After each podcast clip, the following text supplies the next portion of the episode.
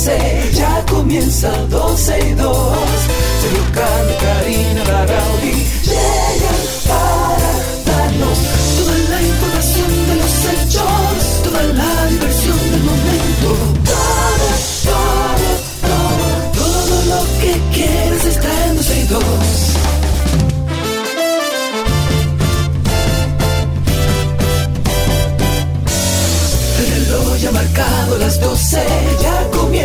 12 y 2.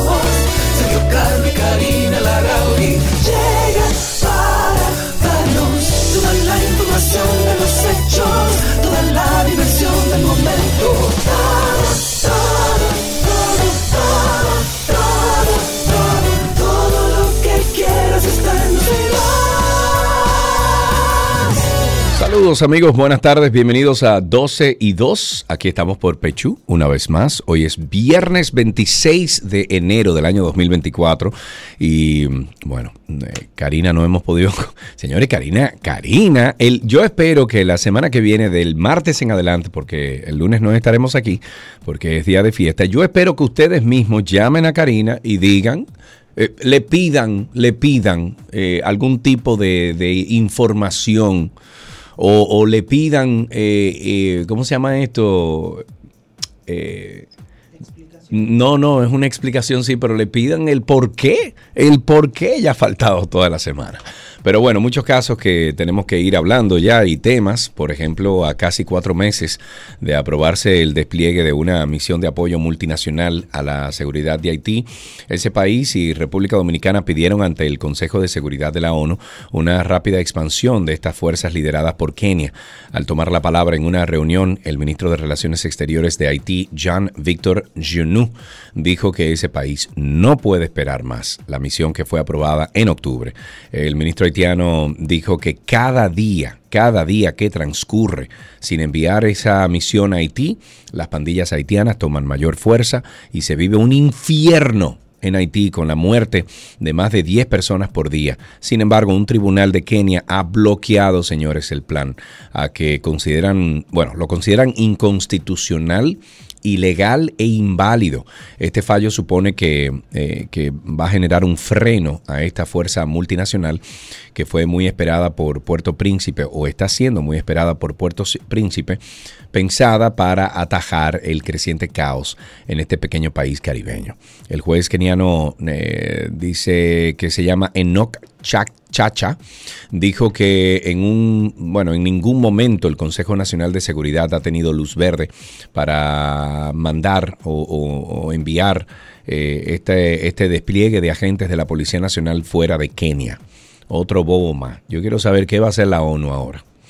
El presidente de la Cámara de Diputados, Alfredo Pacheco, Pacheco, Pacheco, defendió el trabajo realizado para aprobar la ley que crea la Dirección Nacional de Inteligencia DNI y afirmó que el órgano legislativo no utilizó ningún truco para sancionar la pieza. Escuchemos a Pacheco. Nosotros objetamos es que digan que eso se hizo subrepticiamente. Cuando nosotros tenemos aquí la votación donde eh, esos eh, donde los diputados de la oposición, míralo ahí donde están todos, votaron por esa modificación. ¿Entiendes? Lo que indica que si nos equivocamos, si nos equivocamos, nos equivocamos todos. ¿Entiendes? Porque yo también voté. Yo también voté. Y la sometió el diputado Ramón Bueno y no fue subrepticia porque fue en el ejercicio libre de su misión. Ay, Dios mío, se equivocaron todos. Yo quiero saber cómo eso llegó, llegó hasta ser aprobado. Eso es lo que yo quiero saber. El vocero de la presidencia y director de Estrategia y Comunicación Gubernamental, Homero Figueroa, informó este viernes que el presidente Luis Abinader, mediante el decreto 5224, designó a Luis Ernesto García Hernández como nuevo comisionado ejecutivo para, reforma, para la reforma de la Policía Nacional. En este referido, el decreto indica en su artículo 2 que quedó derogado el decreto 2122 del 14 de enero del año 2022. El comisionado ejecutivo para reforma policial tiene entre sus funciones la implementación de los planes, estrategias y políticas de transformación y profesionalización de la Policía Nacional. Luis Ernesto García Hernández es consultor internacional en gestión pública de seguridad y convivencia ciudadana. Posee, eh, bueno, esto amplía una, posee una, una amplia experiencia en reforma y modernización policial con énfasis en rediseño de sistema de carrera, disciplina, modelos de educación y entrenamiento policial bajo estándares profesionales. Ojalá y que esto avance a pasos agigantados.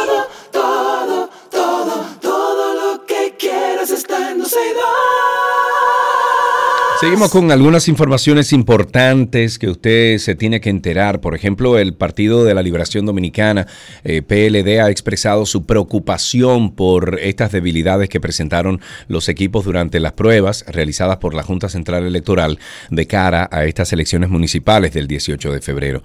Miembros de esta organización política se presentaron ante este órgano electoral para denunciar que sus técnicos, o sea, los técnicos del PLD, durante las pruebas pudieran, eh, pudieran hackear pudieron hackear, romper esos, eh, esos niveles de seguridad eh, y pudieron hackear las impresoras multifuncionales que serán utilizadas en la próxima contienda electoral. Recibimos vía telefónica a Tommy Galán, secretario de elecciones del PLD, para que nos amplíe sobre esto. Tommy, buenas tardes, gracias por tomar nuestra llamada, amigo. Hola Sergio, ¿cómo estás? Todo bajo control, mucho tiempo sin verte Tommy, eh, pero más preocupante aún y creo que esto debería de, preocuparnos a todos, eh, la sociedad civil, eh, los mismos partidos políticos, es lo que han denunciado ustedes. cuéntame cuál fue el proceso que agotó ese equipo técnico, ese equipo de, tecnología para poder hackear o, penetrar y romper esas barreras de seguridad que tienen estas impresoras. Mire, bueno, sí, rápidamente poner en contexto de qué se trata.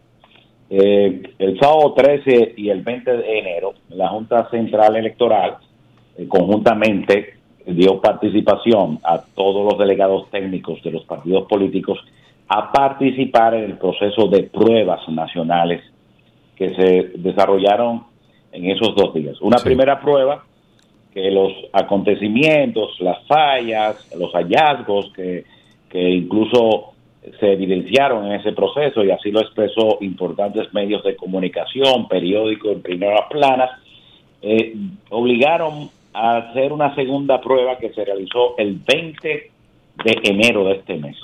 En ambas pruebas participaron los técnicos de las otras fuerzas y naturalmente del Partido de la Liberación Dominicana, a los fines de darle seguimiento y certificar que todos los elementos que envuelven lo que se configura en un colegio electoral, el día de las elecciones se va a multiplicar por 16.859, 51 colegios, 4.300 recintos, puedan estar uno visualmente y certificar que todo lo que está ya ahí configurado a 28 días de las elecciones está totalmente...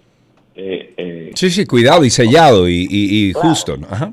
Nosotros observamos, por ejemplo, las calidades del manejo y la preparación del personal, que son los funcionarios de la mesa, sobre la familiaridad que ellos deben tener para el manejo y el dominio del montaje y la estructura de estos equipos para poder realizar el trabajo. Se visualizaron los procesos, pero naturalmente se estableció toda la observación que, que se requiere con el sistema operativo de que dará como resultado la digitación, el escaneo, la impresión y la transmisión de los datos del proceso de elecciones municipales el 18 de febrero, que es la parte tecnológica. En esa etapa, nuestros técnicos, porque naturalmente el PLD se preparó sí, claro. una acción directa que nos iba a permitir atacar el sistema, visualizar, reflejar las vulnerabilidades. De eso se trata, porque eso es una prueba. Sí, sí, sí, sí, sí, por supuesto, sí. Nosotros tenemos que saber cuáles son las calidades de, de la ciberseguridad que estableció todo ese componente para garantizar que nadie pueda entrometerse. claro, claro, y que pueda violar esa, esa seguridad que debe tener un sistema como, como el, el, electivo aquí en República Dominicana. Naturalmente, sí. Entonces, nosotros hicimos esas pruebas, y detectamos una serie de, de hallazgos, que es lo que se ha planteado. Y uno de ellos se dio con el asunto del Wi-Fi porque permitía fácilmente poder eh, accesar a esos a esos equipos, a esos Sí. componentes, eh, que como podía ser el VPS, que tenía un Bluetooth y Wi-Fi, Wi-Fi integrado, Sí. como las propias impresoras, que es donde se va a generar el proceso Y, de- y una pregunta, Tommy. Entonces, lo- los técnicos de ustedes pudieron hackear, literalmente pudieron hackear esas como- impresoras. Como cualquier persona en un momento determinado frente a una vulnerabilidad que significa tener una red Wi-Fi abierta de un equipo que está trabajando directamente en un proceso electoral, por ahí podía entrar cualquier persona. De eso se trata. El, Ok. el- el equipo nuestro presentó un informe Sí. y con el único interés de colaborar y contribuir precisamente de manera an- an- anticipada Sí. a poner visibilidad y atención a no simplemente lo que tú puedes interpretar como cosas pequeñas o grandes, porque al final una pequeña vulnerabilidad Sí, sí, sí, sí, sí, sí, por claro, sensibilidad te puede claro. comprometer. Claro. Y digo esto, ¿Y la eh, respuesta, y la respuesta cuál fue de la Junta Ok, ante? Pero déjame decirte Sí. esto antes de caer ahí. Sí. Digo esto, ¿sabes por qué? Porque en el pensamiento de los dominicanos subyace todavía Uy, la claro, amargura y, Claro. y lo que fue un episodio infeliz en la historia electoral dominicana, que fue el acontecimiento del 2020, donde tristemente se suspendieron las elecciones municipales Sí. en ese momento. Sí. Por un fallo de inobservancia, de no cumplir procedimientos de control interno para subsanar situaciones que posiblemente no pudieron salvarse porque se, visibiliza- se visibilizaron en un momento que no había marcha atrás. correcto. Eso representó 1.500 millones de pesos del presupuesto nacional y representó un proceso de recomposición de un escenario electoral que impactó a la sociedad Sí. porque generó un movimiento social. Sí, sí, Entonces, eso, eso es las correcto. consecuencias de eso, naturalmente, eh, recayeron sobre nuestra organización. Así es. Eh, en, no e- en este no. caso, entonces, ¿qué, qué ha dicho la Junta, Tommy, ante Bueno. esta cuestionante de ustedes? Ayer se llamó igualmente a una mesa técnica donde durante tres, cuatro horas se debatieron una serie de asuntos propios de lo que está contenido en este informe, igualmente de una auditoría que había realizado la Junta Central Electoral el pasado 23 de diciembre, pero que en este momento no habíamos tenido todavía nosotros acceso un mes después para ver las situaciones que se... Sí, sí, si se ahí. subsanaron, si se arreglaron. Exactamente. Entonces yo siento que a partir de ese episodio donde nosotros fuimos a depositar un informe de 23 páginas que no solamente fue sobre la base de hallazgos, sino que establecemos con precisión las recomendaciones de cada uno de ellos para que puedan ser subsanados. Ujú. Todo eso, te lo digo, que posiblemente ha dado como consecuencia que esa mesa técnica se realizó, se discutieron asuntos, Sí. eh, hay otros procesos. Mañana vamos a participar en una visita en una comisión al laboratorio que sustentó lo que fue la, la auditoría que hizo la Junta Central Electoral a su sistema, Sí. a los fines de nosotros también poder empoderarnos y ver qué hicieron para subsanar esos, esas dificultades, esos hallazgos para fines de garantizar. Se trata de garantizar el proceso. Claro, por Dios, claro que sí, lo entiendo. no se trata de... Ahora bien, yo te voy a decir esto. Ujú. De alguna manera u otra, a veces se quiere distraer una discusión. Esta discusión no es semántica ni lingüística sobre el, No, el no, no. concepto de hacker. Yo lo usé conscientemente porque al final posiblemente es la manera más fácil de la gente interpretar de lo que se trata. Ok, ok. Entonces, lo hicimos en un ejercicio que naturalmente nos obligaba a hacerlo porque era facultativo, porque aquí hay, la gente no conoce que el- las auditorías de los procesos Sí. conlleva precisamente atacar Por supuesto, el sistema para ver qué tan robusto, qué tan seguro. Eso es parte de eso es parte de todo el proceso. Tommy, Entonces, con eso han querido hacer un asunto. Yo digo que desviando porque al final lo importante es el contenido y el objeto fundamental claro. que el informe tiene en su en su, en su interior. Tommy, muchísimas gracias por la conversación. Cuando tengan ustedes algunos eh, de los resultados de la, de, la corrección que debe entonces ahora hacer la Junta, por favor llámanos y manténnos al tanto. Muchísimas gracias por eso, Tommy Galán, el secretario de elecciones del PLD.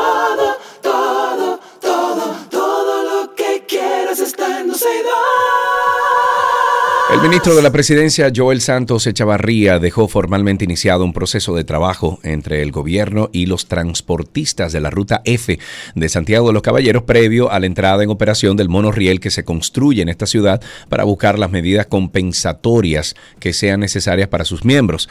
Eh, bueno, para materializar estas conversaciones, Santos Echavarría eh, conformó una mesa de trabajo integrada por los directivos de esta ruta F, la Confederación Nacional de Transporte en Santiago, el Intran también estaba ahí el fideicomiso para el desarrollo del sistema de transporte masivo de la República Dominicana, también era parte de esto, ejecutor de este proyecto monorriel. En el encuentro, eh, ahí realizado en la, sede del CNTT, en la ciudad de, de Santiago, se definió un cronograma de trabajo que iniciará con la primera reunión pautada para 7 de febrero en las instalaciones de FITRAM. Lo bueno es que hay que, bueno, hay que recordar que los tiempos cambian. Y no es verdad que nosotros vamos a limitar a nosotros desarrollar un transporte masivo en República Dominicana, un transporte que sirva en República Dominicana, un transporte público en República Dominicana por un sindicato.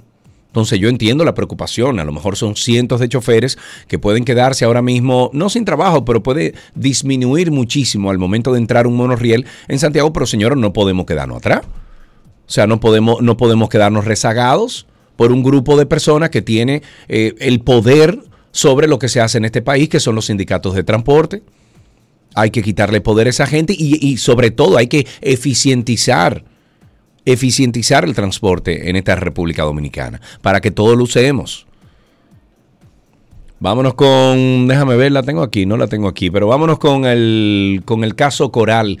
La jueza del sexto juzgado de la instrucción del Distrito Nacional, Yaniver Rivas, declaró en rebeldía a la madre del coronel Rafael Núñez de Asa, uno de los principales implicados en este caso Coral y Coral 5G, dictando orden de arresto en su contra, al tiempo que aplazó la audiencia para el próximo 7 de marzo. La magistrada declaró la rebeldía y dictó orden de arresto en contra de Rosa Antonia Disla por no comparecer ante el tribunal al tiempo que declaró el abandono de sus abogados.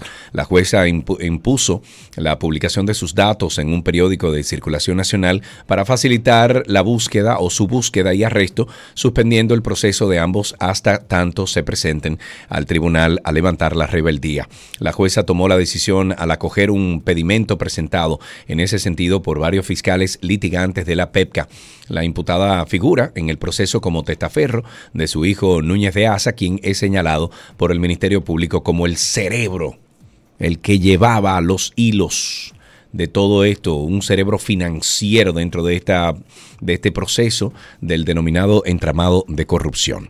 En una noticia internacional, la Corte Internacional de Justicia de la ONU anunciará este viernes una decisión sobre la imposición de medidas cautelares a Israel para eh, parar, para detener la guerra en Gaza, mientras tiene lugar el procedimiento por el que Sudáfrica acusa al Estado israelí de tener una intención genocida hacia los palestinos de la franja. El caso iniciado por Sudáfrica el 29 de diciembre trata la presunta violación por parte de Israel de la Convención para la Prevención y la, la sanción del delito de genocidio del 1948 con sus operaciones militares en Gaza y según señaló este equipo legal sudafricano, las declaraciones de altos cargos israelíes muestran, y estoy citando, un patrón de conducta genocida. Oiga eso. En su política estatal. Pero antes de entrar y mm, en si Israel, eh, eh, si Israel violó o no este tratado con la ofensiva militar iniciada el 7 de octubre tras el ataque del grupo islamita Hamas, Hamas a su territorio, la CIJ se pronunciará sobre la necesidad de medidas cautelares que paralicen la guerra hasta que haya una decisión sobre el fondo del caso, lo que tardará años, señores. Eso no, eso no es ahora.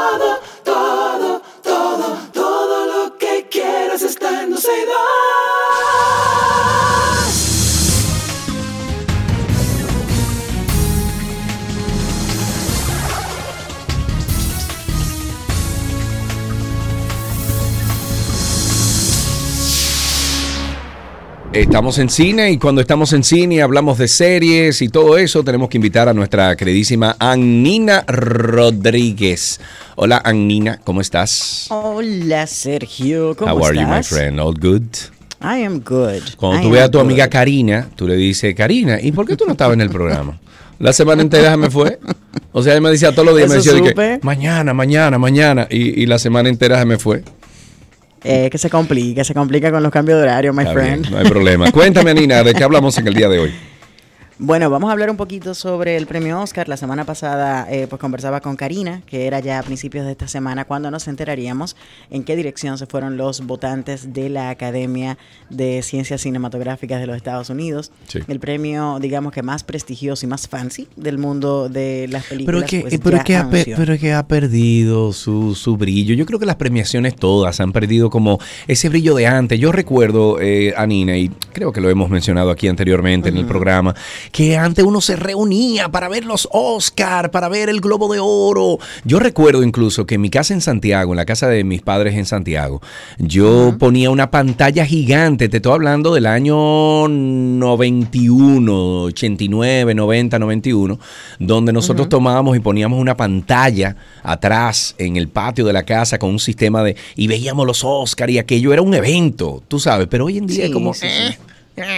Bueno, la verdad es que ha perdido un poco eh, de, digamos que de audiencia, pero no es porque no haya personas que todavía no lo hagan. Yo todavía me junto con mis amigos, veo, vemos la premiación, Sí. nos sentamos, por ejemplo, en el balcón y sacamos una de las eh, de, de los televisores y ahí disfrutamos del premio. El asunto está que las nuevas generaciones no conectan tanto No, no, con no. lo que una vez fue eh, la diversión de seguir la temporada de premios o cualquier premiación, porque verdaderamente todas se han visto afectadas, desde los MTV Video Music Awards hasta los Oscar, para rematar entonces lo que son Oscars, Globo de Oro, eh, sobre todo esos premios en específico han perdido mayor eh, fuerza por todos los escándalos que les ha tocado. Recuerda que todas estas eh, digamos que, que, que todas estas agrupaciones de personas, asociaciones, vienen de, eh, de tener eh, muchas personas allí en sus, entre sus votantes desde Sí. hace mucho tiempo. Estamos hablando de que hay un cambio, hay una una diferencia entre la forma en la que piensan generaciones anteriores Sí, claro, y la claro, forma en la que piensan generaciones actuales. Entonces, no compaginan con la manera en la que perciben el mundo del entretenimiento y no entienden quizás los cambios que, que han venido sucediendo a nivel de eh, grupos sociales, de luchas, de eh, el feminismo y también eh, pues la, la oportunidad a grupos minoritarios. Este año yo siento que con la diversidad eh, con la que han ido trabajando eh, la gente del Oscar específicamente, llevando a, a- a- como parte de su gremio a grupos más diversos de votantes de todas partes del mundo, de Europa, de Latinoamérica, de África, eh, han ido nutriendo un poco más eh, su propia su propio grupo de personas que cada año se encargan de evaluar estos asuntos y eh, se reflejó en las nominaciones de este año cuando Sí, vemos sí, el sí. mayor grupo de diversidad ah, que haya sido nominado. Tenemos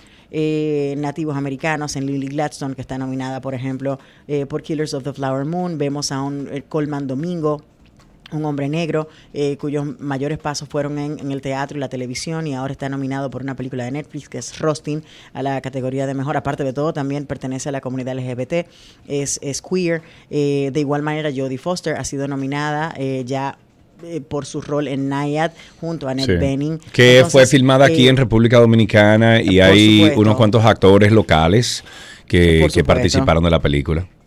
Que por cierto, ya anunciaron también la salida de la película Roadhouse, que también se filmó También aquí. con se Jake filmó aquí, sí. Sí, sí, Eh, sí. Así que estén pendientes, esta va a salir por, por Amazon Prime. Pero es eso, yo pienso que van cambiando un poco las cosas. Sobre todo el Oscar ha tenido que escuchar para poder permanecer y están buscando la manera de llamar la atención y de permanecer eh, relevantes frente a una generación Que- que no solamente le da la espalda, sino que no le importa las premiaciones, las ven como innecesarias porque hay Sí, que premiar. Dejen que todo el mundo exista y sea feliz y el que la quiera ver, que la vea. Bueno, pero esa Yo es la generación de ahora. Yo creo que al final sí se necesita algún tipo de reconocimiento. Eh, en estos tiempos de, de tanta justicia, sobre todo en redes sociales, eh, uno tiene tiene que abogar porque ese proceso de premiación sea justo.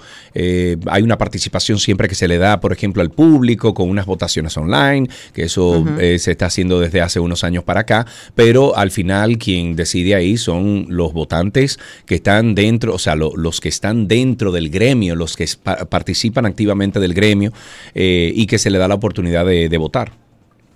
Es correcto, y fíjate cómo una vez más el Oscar no sale ileso de la controversia, considerando que eh, su mayor nominada fue Oppenheimer, eso era de esperarse, 13 nominaciones eh, al premio Oscar este año, de igual manera le sigue Poor Things, creo que ha sido la sorpresa precisamente de esta temporada de premios, creo que nadie contaba con, con esta película que ha, bueno, pues ha generado muchísimo interés luego de las victorias que ha tenido recientemente, eh, sobre todo por la peculiaridad de la forma en la que está siendo presentada por su director.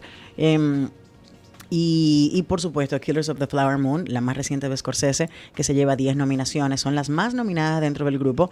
Netflix tiene una participación importantísima este año. Muchas de sus películas han sido nominadas en diferentes categorías, sea de animación, sea como actor o actriz principal o de reparto. Em, hay, hay muchas hay mucha variedad y están tomando más en cuenta el rol de los streaming services que también tienen propuestas interesantes cada año y, y, aunque algunas de ellas son más fuertes que otras, verdaderamente ya no se siente ese tira y jala entre eh, los estudios tradicionales y los estudios de streaming. Em, así que va a ser interesante ver lo que sucede. Barbie obviamente era fue una película sumamente popular. Muchas personas esperaban que Barbie estuviera nominada en más categorías. ¿Te parece, eh, ¿te parece que... Mm, ¿Te parece injusto que no hayan nominado a, esta niña? A, ¿Cómo se llama? A, Greta Gerwig. No, no, no, no. A Margot Robbie. A Greta. A, no, a Margot. A Margot Robbie como actriz. Sí. Bueno, mira, yo. Es que, es que yo, yo lo que encuentro es que una película, porque haya sido nominada como mejor película, no necesariamente un actor, en este caso eh, la actriz principal, deba o no ser nominado. O sea, la película funciona en conjunto, perfecto, pero la actuación de ella vale la pena. Bueno, ahí está. Voy, voy con dos cosas. Bueno, con tres. La primera, no he visto la película, no puedo darte una opinión educada al respecto. La voy a ver ahora, obviamente. Tengo tiempo este fin de semana de sentarme a ver todas las que pueda ver que estén disponibles en los servicios de streaming. Y por supuesto, tengo que verlas todas porque por ahí viene el Oscar. Tengo que, verdaderamente tratar de hacer una. una parrilla educada de cuáles eh, van a ser mis favoritos para, para este año. Eh, pero también hay que tomar en cuenta que yo pienso que ahí es que la gente se pierde. A, veces perdemos, eh, perdemos la información en el hecho de que fue una película sumamente popular, fue una película que fue muy alabada por la crítica, fue muy alabada por los fans, claramente. Pero, señores, hay un pool de actrices y actores que también hicieron otras películas de este año que quizás tuvieron una, una, un performance más fuerte que el de Margot Robbie como Barbie.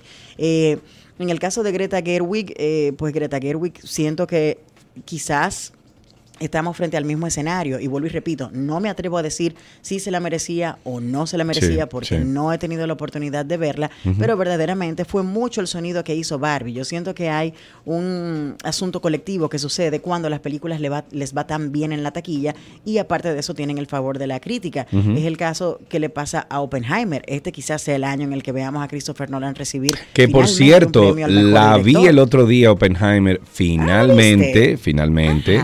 Y, conchale, qué buena, qué buena, muy buena, muy, muy buena. Y, y, ese, y ese boom de te Sí, muy, muy buena, muy buena, muy buena, muy buena.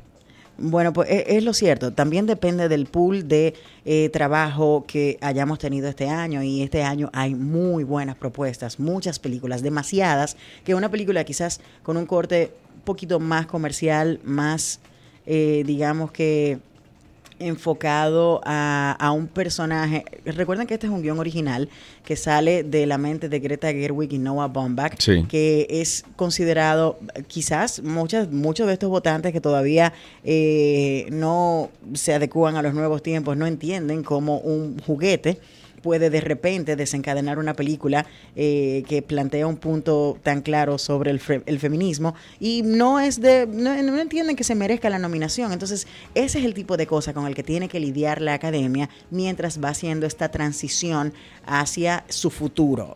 Ese es, ahí está el asunto. Pero ya te dejaré saber si se la merece o no se la merece cuando la vea. Prometo que la voy a ver este fin de semana. I promise. Ok. Porque la tengo pendiente y sé que, que mucha gente está esperando, eh, pues. Un tipo de eh, comentario vos, de vosotros. Un, un comentario, un comentario un poquito más específico sobre la película. Pero bueno, lo cierto es que Barbie no salió sin nominación alguna. Está nominada en en varias categorías y yo siento que va a ser de las beneficiadas en diseño de producción, sobre todo toda esa parte Sí, visual, sí, sí, sí, de sí. cómo Esa, esa parte, virtu- ese mundo. eso era impresionante como lo hicieron, sí. Pero igual, América Ferrera se lleva una nominación como actriz de reparto. eh, que por- yo por no sé si... O sea, yo no sé. Que tú no sabes si se la merece. Si o se la no. merece, porque ajá.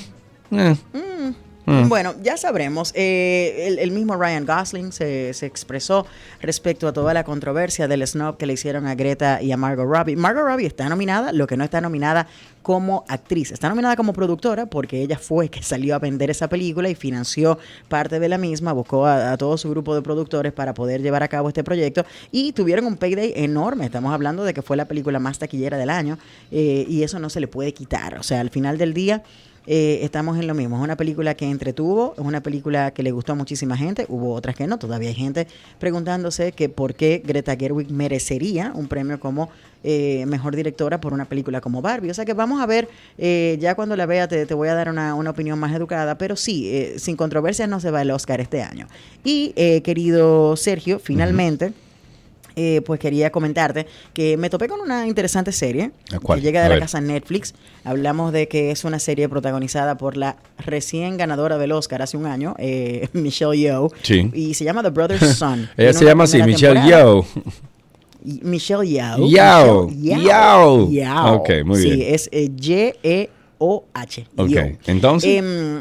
Esta serie, llamada The Brother's Son, relata la historia de una familia atípica. Sí. Y digo que atípica porque separa a dos hermanos, uno que se queda viviendo en Taiwán y otro que, se vi- que vive en la ciudad de Los Ángeles. Y esta madre, mm, algo muy enigmático, uno de los hermanos de repente se ve involucrado en, en un ataque en su apartamento y eventualmente sale eh, herido de un disparo en el estómago su papá. Lo que no sabemos es que en qué está metida toda esta gente, pero la verdad es que es una serie de acción y comedia muy entretenida, muy bien hecha, tiene 85% de... eh, eh, de favor de la crítica en De Rotten Tomatoes, pero ajá. tiene un 93% del público. Oh. Yo la he estado viendo en estos días y de verdad que entretiene bastante. La, la película, las, mm, la serie es bastante entretenida y para quienes quieran divertirse un poquito, ver eh, escenas de acción muy bien coreografiadas, muy Sí. bien logradas, actuaciones muy buenas y por supuesto una trama que da unos giros bastante inesperados. Vean The Brothers Son, está en Netflix disponible completita para que vean esos ocho episodios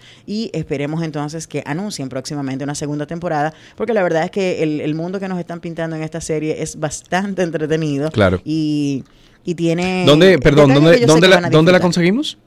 Está en Netflix, Netflix, es de. Netflix la producción. O sea que la pueden buscar por ahí. Netflix sacando el dinero pesado para contratar a act- actores como Michelle The Yeoh, money, ganar un the Oscar. money, my friend. ¿Verdad? Sí, claro. La mata de dinero. Ok. Eh, pero sí, esa es mi recomendación para este fin de semana. Y por supuesto, la recomendación de que arranquen a ver las películas que están nominadas al Oscar. Ayer, día 25, se estrenó en los cines locales Poor Things, que es una historia tipo Frankenstein sobre esta creación de un hombre eh, que crea este personaje que se Otra vez. Y no, no, no, está interesantísimo, sobre todo por eh, el universo, cómo lo crearon, la producción, el diseño de producción, el maquillaje. Es un mundo eh, increíblemente invitante, pudiéramos decir. Sí, sí, sí, sí, Así sí, sí. que vayan a verla que está en el cine y sigan los días que se van a estar estrenando todas estas películas que están nominadas al Oscar que se entrega el 10 de marzo eh, desde la ciudad de Los Ángeles. Molto bene, my, my friend. Gracias. Feliz fin de semana entonces, Anina. Gracias para ti también, un fuerte abrazo y, y te voy a llamar que tengo algo pendiente contigo. Dale, dale, dale, dale. Muy bien. Estuvimos conversando con Anina Rodríguez. Ella es eh, productora de radio. También pertenece al equipo de Reset Radio.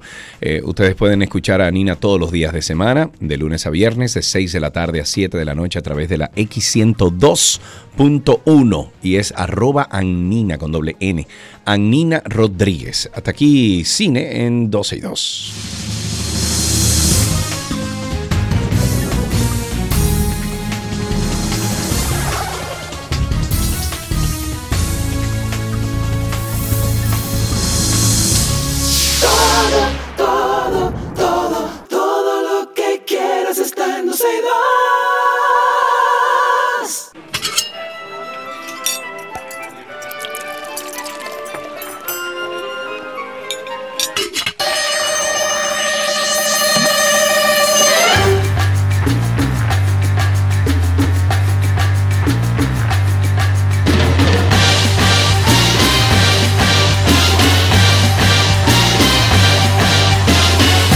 Inmediato nos vamos y entramos al mundo de la receta, del- del- de, la, de la receta posible, como se le llama ahora a esta nueva receta de Nicolás Frigerio, porque es un hombre nuevo, es un año nuevo, es un hombre renovado. Eh, ¿Están hablando de mí? Dite algo, amigo, Mire, te, para- estoy, ayu- te estoy ayudando. Miré para atrás y no, no, no veo a nadie. Supongo que soy yo. Nico, feliz viernes, amigo. Cuéntanos, seguimos en esta semana de recetas con maíz. Eh, bueno, Así es. pues entonces a ti te gusta, eh, te gustaría más maíz, porque tenemos la semana completa en, en eso. Sí, sí, sí. Me, me gustaría, sí. Ya, pues dale, dale, ya, no aplíes, ya. Sí. Dale. No, mejor- ¿Qué- qué- mejor no, no, exacto, eso sí. Cuéntame, Nico, ¿qué, qué tenemos para Vamos a pre- ya que estamos ahí en víspera del fin de semana y, y además, bueno, fin de semana largo, vamos a preparar eh, unos pancakes de maíz. Ok. Que estos están buenísimos para, eh, sobre todo para brunch. Eh, son muy fáciles de preparar con ingredientes que, que conocemos y que seguramente tengamos por ahí en la despensa. eh, y, es muy versátil también. Podemos agregarle eh, muchos ingredientes eh, luego de hechos y, que se ajuste a, los gustos de, cada uno en la casa. Entonces, para los pancakes vamos a necesitar harina de maíz, que la conseguimos en el súper muy fácil, harina normal, polvo de hornear, sal, huevos, leche, maíz, que en este caso vamos a utilizar eh, maíz enlatado, o también pudieran utilizar maíz del que viene congelado, cualquiera de los dos eh, que tengan a mano. Y luego un poquito de aceite o mantequilla para el sartén. Para la preparación, les voy a dar una muy fácil y otra que es un poquito más complicada porque hay que hacerla a mano, pero depende cada uno lo que tenga en casa, eh, la forma en que lo va a hacer. Si tenemos una licuadora, esta es la más fácil porque vamos a agregar, vamos a colocar la harina de maíz, la harina blanca, el polvo de hornear, sal, huevo y leche, todo en la licuadora. Vamos a encender la licuadora y vamos a licuar hasta que esté eh, todo bien homogéneo. Esta preparación luego lo que vamos a hacer es que la vamos a pasar por un colador por si quedó algún grumo de, la- de las harinas y cuando, la, cuando ya la colamos, colocamos en un bowl, agregamos el maíz, si era el enlatado, escurrido y si era el congelado, lo agregamos descongelado. Es muy importante esta parte. Si no tenemos una licuadora, lo que vamos a hacer es, vamos a necesitar eh, dos recipientes, dos bowls. En uno vamos a colocar las harinas, tanto la de maíz como la blanca, el polvo hornear y la sal, lo seco. Y en otro bowl o, o- o cualquier otro tipo de recipiente que sea profundo, vamos a agregar los huevos y la leche. Los vamos a batir y vamos a agregar los líquidos a los secos. Y los vamos a mezclar bien con un batidor de mano o un tenedor, lo que tengamos eh, a mano en casa. Lo mismo, para asegurarnos de que no nos quede ningún grumo, lo vamos a pasar por un colador y luego de que lo pasamos por el colador, igual, agregamos el maíz. Aquí ya tenemos nuestra masa para crepes, eh, para pancakes, perdón. Sí, sí. Lo ideal de los pancakes, siempre, siempre, siempre, es dejarlos reposar la masa en la nevera durante dos o tres horas por lo menos, para que todo se asiente, se eh, pierda un poquito el, el- el aire y todo vaya eh, como, como que homogenizándose.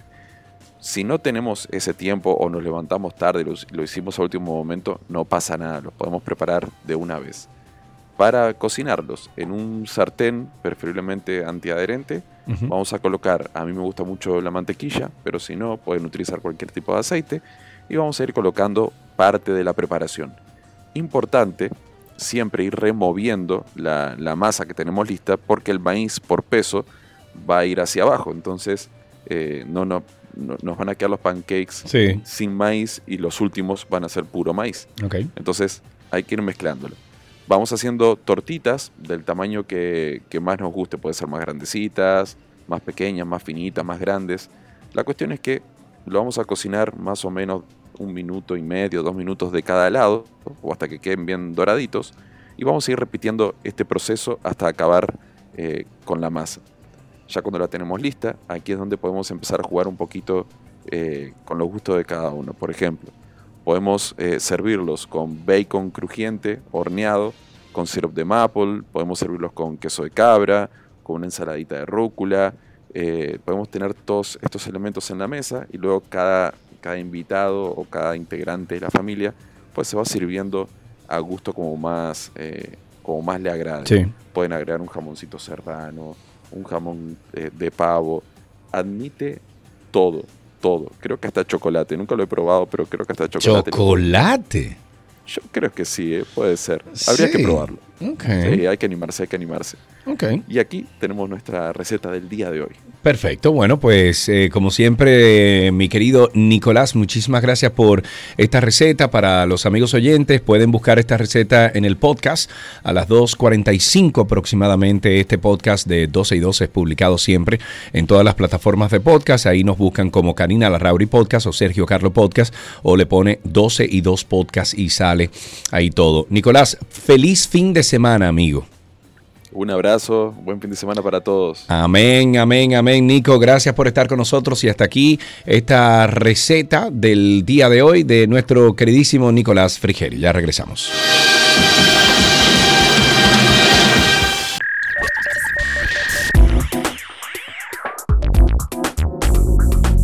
Estamos en lo mejor de la web, dice ella que es calculando que está ella. Muy bien. Bueno, eh, eh, alguna vez, no sé si tú, querido oyente, te has preguntado cuántas cosas pasan en un minuto en Internet. A mí eh, me, llena de cuestionante.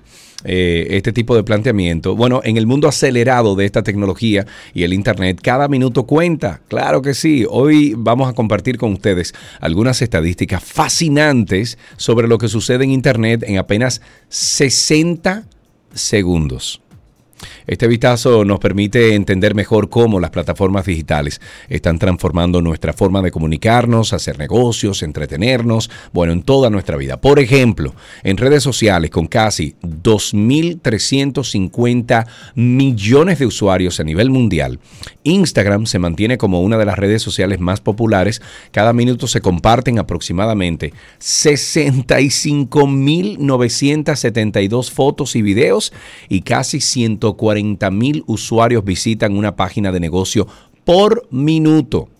En Facebook, por minuto igual, 60 segundos, se publican 510.000 comentarios por minuto se actualizan 293 mil estados y se suben 240 mil fotos por minuto en Facebook. Nos vamos a X, antes Twitter. Y aunque ha habido un ligero descenso en el uso desde, desde el cambio al nombre X, cada minuto se envían 350 mil ¿ok?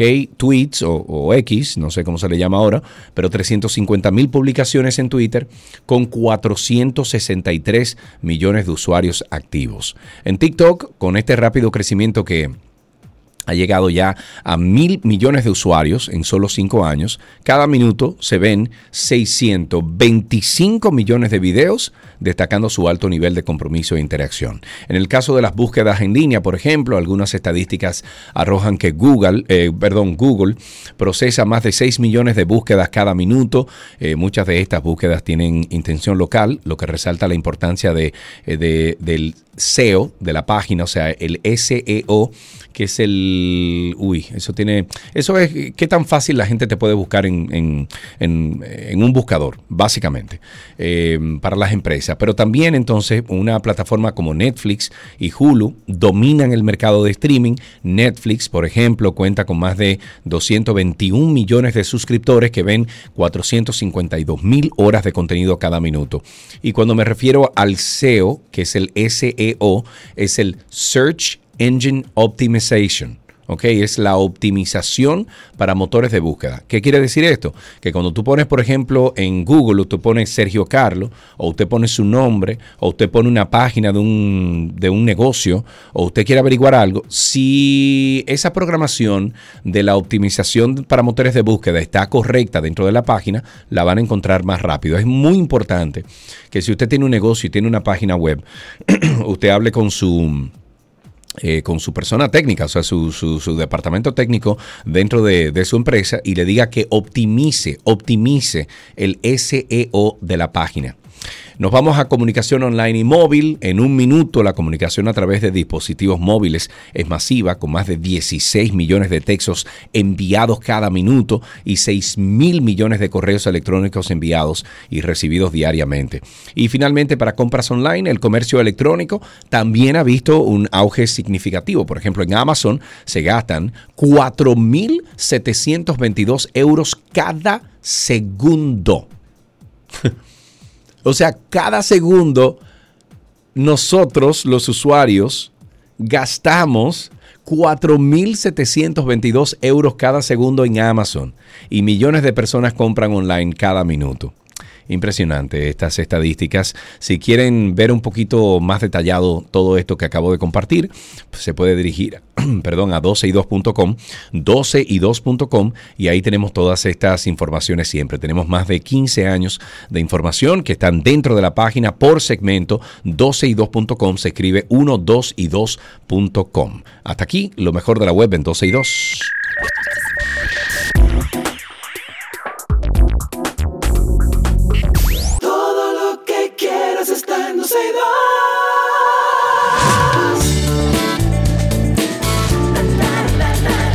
Para papá. Mark Anthony, señores, inicia este 2024 con un nuevo sencillo y un video de su primera incursión en este contagioso género que se llama la bachata. Este, esta canción me sorprende el nombre, pero me agrada. Es Punta Cana, se llama. En esta nueva canción, Marc Anthony muestra una exploración cautivadora de uno de los géneros más famosos de la música tropical, donde combina hábilmente elementos tradicionales de la bachata con su estilo distintivo, esa voz potentísima que tiene Mark Anthony.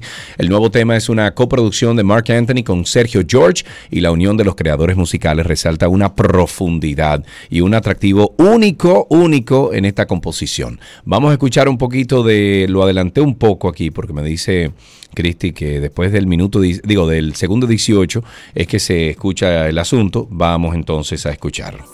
llamando y tú no le respondes. Hoy te miras al espejo y ya no eres la misma. Tu maquillaje no tapa lo que tu corazón esconde. Que digas que me olvidaste, ay, me causa risa. Para que tú y yo volvamos, solo falta un beso. Sería un hipócrita si te dijera que ya no te pienso. Después de un amor tan grande, nadie sale ileso. Y yo a ti te conozco, no me vengas con eso. Que aunque te veas feliz, subiendo fotos. Eso, bachateando. De con tus. Aquí estamos en la 91.3, 91.1. Sé que. Ahí suena la línea. que te aguante las ganas. ¡Caramba! ¡Qué viernes más lindo! Mira, Cristi, qué linda anda. Gracias, Cristi. ¿Por qué? ¿Qué hacen eso? Y suben y bajan y suben y vuelven loco a uno, men. Está lindo el tema. Punta Cana, escuchen, es Mark Anthony. You're listening to Mark Anthony, Bachata. Punta Cana se llama. Ay, yo no sé lo que pasó entre nosotros. Yo lo que estoy esperando es que él diga Punta Cana en algún momento de la canción. Él dice, él dice Punta Cana. ¿lo ya lo dijo. Ah, yo no lo oí. Ay, siempre la pasamos rico. Yo sé que tú volverás a llamar. Bueno, pues búsquenlo ahí en, YouTube. En YouTube pueden buscar este tema, se llama Punta Cana de Mark, Anthony. Tiene que decirle así, Mark Anthony. Si no, no. Ahí está mi, mi primo Emilio Olivo diciendo, diantre, qué risa. Ajá. Ah, pero tú sabes que esta es la caliente. La, hora caliente aquí en la 91, donde ponemos bachata, eso. Ustedes se recuerdan, señores, amigos todos, de, de un personaje que se llamaba Bob el Constructor. Bueno, con la intención de repetir o al menos acercarse a ese éxito alcanzado por la película Barbie del 2023, Mattel anunció que se unió a la casa productora de la actriz Jennifer López, New Yorican Production, para crear el largometraje basado en el personaje infantil de Bob el Constructor va a ser un éxito esa película, desde ahora lo digo. La película será protagonizada por el actor de raíces puertorriqueñas Anthony Ramos. Esta película narra cómo Bob viaja hasta Puerto Rico para un importante trabajo de construcción mientras aborda los problemas que afectan a la isla y profundiza en lo que significa construir. Según esta información, el viaje de Bob el constructor celebra las texturas vibrantes y coloridas de la la nación latina, eh, latina del Caribe y por supuesto de su gente, no nos podemos olvidar de, la gente de Puerto Rico. Eh, dice además que están en actual desarrollo y como es el caso de Hot Wheels, creada por Warner Bros. y American Girl, que será escrita por Lindsay Beer para Paramount. O sea que ahora la modalidad es rehacer estos temas de muñequitos y películas y cosas. Está bien, porque si hubo un dinero ahí en Barbie, puede haber un dinero en estos también.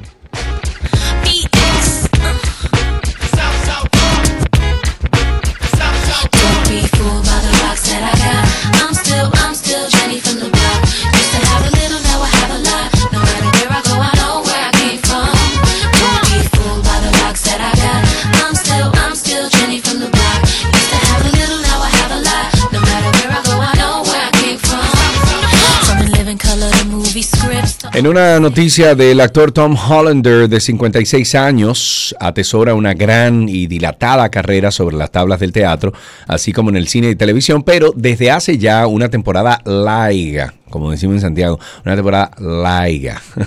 Su nombre lleva a confusión y se asocia erróneamente al de una estrella más, bueno, de las más reconocidas de Hollywood, Tom Holland. Hay uno que es Tom Hollander y otro Tom Holland que es de 27 años. Este conocido por haber dado vida al superhéroe de Spider-Man en grandes producciones de la factoría de Marvel y a su paso por el Late Night de Seth Meyers, el veterano intérprete, o sea, el viejo, ¿verdad? El, adulto, el, más adulto, el, el con, con más edad. El veterano intérprete ha compartido una curiosa anécdota sobre este vínculo involuntario con Holland y es que el artista se quedó estupefacto cuando en una ocasión recibió un inesperado ingreso en su cuenta bancaria, una cantidad que no había, bueno, querido detallar, pero de la que ha asegurado que estaba compuesta por siete cifras. Cuando recibió el correo electrónico que le comunicaba este ingreso, Hollander, el de 58, Hollander, pensó que hacía referencia a su trabajo en un proyecto de la BBC en el que acababa de participar, pero al mirar de manera más detallada se fijó que su agencia de talentos, que curiosamente es la misma que representa a Tom Holland, que es el de Spider-Man, había cometido un grave error. Y no se trataba de su salario, era su primer bonus por lo recaudado en taquilla y me lo habían depositado por error. ¡Wow! No por toda la recaudación, era sola la primera y era una suma que yo nunca había visto. O sea que Tom Madonna, señores, responde a una demanda. Esta cantante y promotora de su gira Celebration Tour, Live Nation ha emitido un comunicado para responder finalmente a la demanda interpuesta contra ellos por Michael Fellows y Jonathan Hadden, dos fans que asistieron al concierto que ofreció la diva el pasado 13 de diciembre en el Barclay Center de Brooklyn, en Nueva York. Esta pareja acudió a los tribunales para reclamar una elevada, escuchen bien, elevada cifra, una elevada cifra eh, y una compensación por conceptos de daños y perjuicios supuestamente ocasionados por las dos horas que tardó la artista de salir en el escenario. La reina del pop y la citada compañía han asegurado que lucharán vigorosamente para defenderse de las acusaciones y de esta forma justificar los retrasos en que incurre con frecuencia a la hora de dar comienzos a sus recitales. Ya en la nota Madonna y Live Nations adelantan que su falta de puntualidad esporádica a su juicio no es más que el desafortunado resultado de imprevistos de carácter técnico para los demandantes, sin embargo, Madonna y Live Nation deben asumir su responsabilidad por una conducta que ellos identifican como prácticas comerciales desleales y publicidad engañosa. Los, afectos, eh, los afectados más bien argumentan que la estrella incumplió los términos del contrato reflejados en la hora que aparece la entrada, cosa que puede entonces rayar de publicidad engañosa, sí, creo que sí, porque si llegaron tarde y abrieron tarde, entonces ya tú sabes.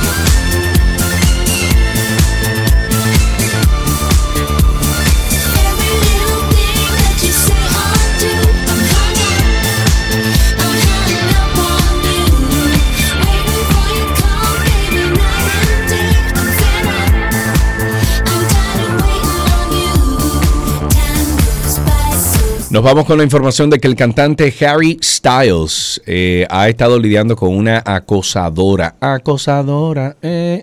Eso puede ser la licuadora de Eddie Herrera, pero la, acosadora. La licua- No. Se trata de una mujer de 35 años llamada Myra Carvalho, que afortunadamente ya ha sido detenida y puesta en, en todo el proceso judicial porque la mujer tuvo que comparecer ante un tribunal de Highbury, esto es en el norte de la capital británica, para responder de los delitos que se le están imputando, los de acoso continuado y daños morales. La denuncia establece que su conducta provocó en el artista elevados niveles de estrés y alarma, así como un efecto adverso en las actividades diarias. Y de acuerdo con el expediente de la denuncia, esta mujer que habría estado hostigando, molestando a Harry desde hace varias semanas, por lo que ya tendrá que presentarse de nuevo ante el juez en una vista programada para el próximo 20 de enero, eh, perdón, 20 de febrero. Los informes policiales también establecen que esta detenida habría tratado de ponerse en eh, contacto con el cantante repetidas veces. Fuentes de sus círculos más próximos aseguran que Harry Styles está muy preocupado con este asunto, aunque se trata de relativizar, relativizar su importancia, bueno, hacerlo más relativo para seguir entonces adelante con su vida. Estos son los problemas, usted quiere ser famoso, coja ahí famoso. And it sounds just like a song. I want more berries.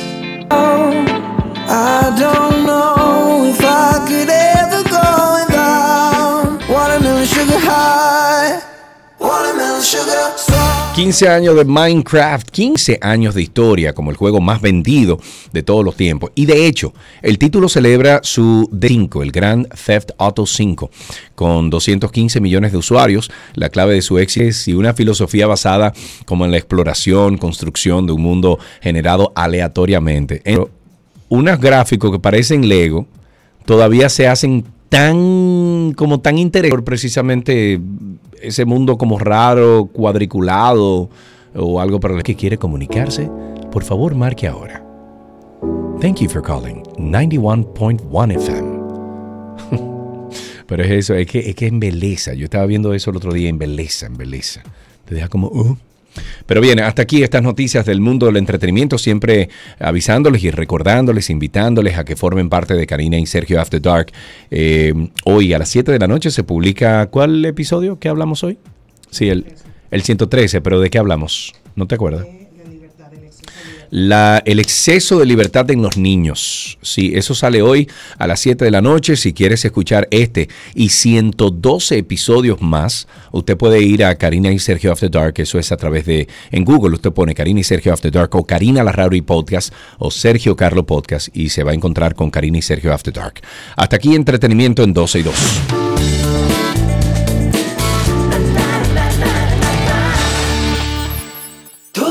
Que quieres está en 12 y 2.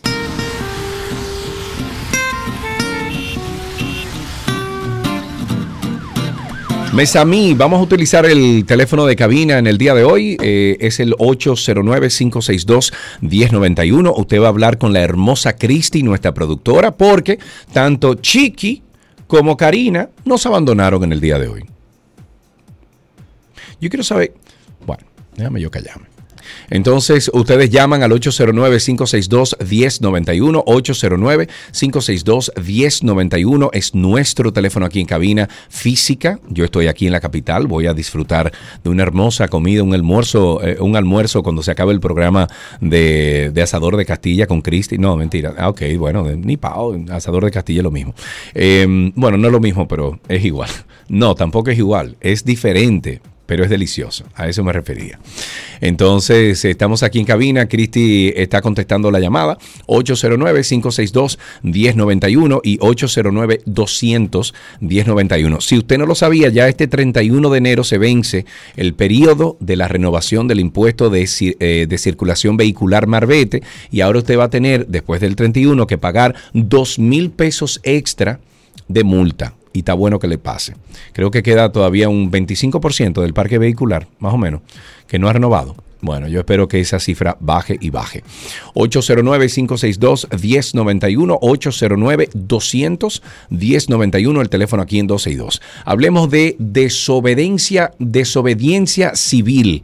El Procurador General de la República, Francisco Domínguez Brito, ex procurador, ha dicho que desde el punto de vista de la Constitución de la República Dominicana procede la desobediencia civil respecto a la ley 124 que crea la Dirección Nacional de Inteligencia eh, de Inteligencia bajo el entendido que vulnera derechos fundamentales. Mediante una nota de prensa, Domínguez Brito expresó que el artículo 6 de la Constitución establece que todas las personas y los órganos que ejercen potestades públicas están sujetos a la Constitución como norma suprema y fundamento del ordenamiento jurídico.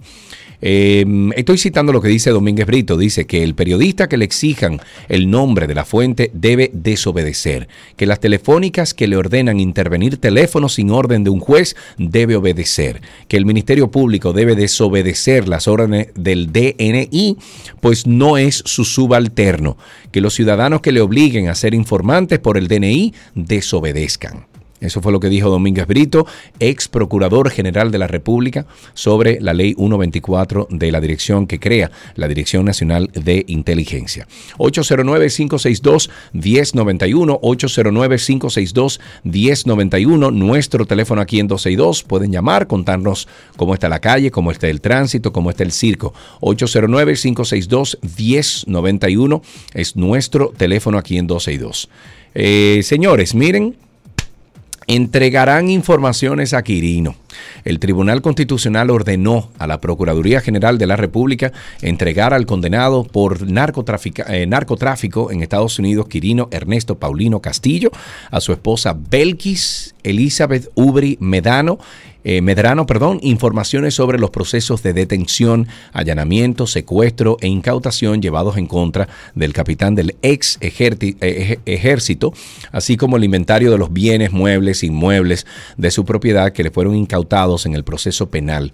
El Tribunal Constitucional acogió, eh, sí, acogió parcialmente una acción de amparo incoada por Paulino Castillo y Ubri Medrano y ordenó la ejecución de la medida en un plazo no mayor de 30 días contados a partir de la notificación de la sentencia. Impuso que la Procuraduría General de la República el pago de una parte de 10 mil por cada día de retraso en el incumplimiento o cumplimiento de esta decisión liquidable a favor de los accionantes.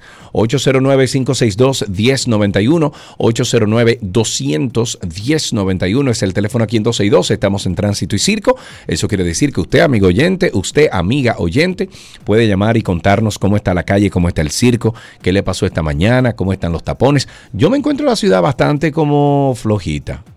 Yo llegando aquí como que no vi mucho carro. Sí. Eh, no, a las once y pico que yo llegué aquí. No.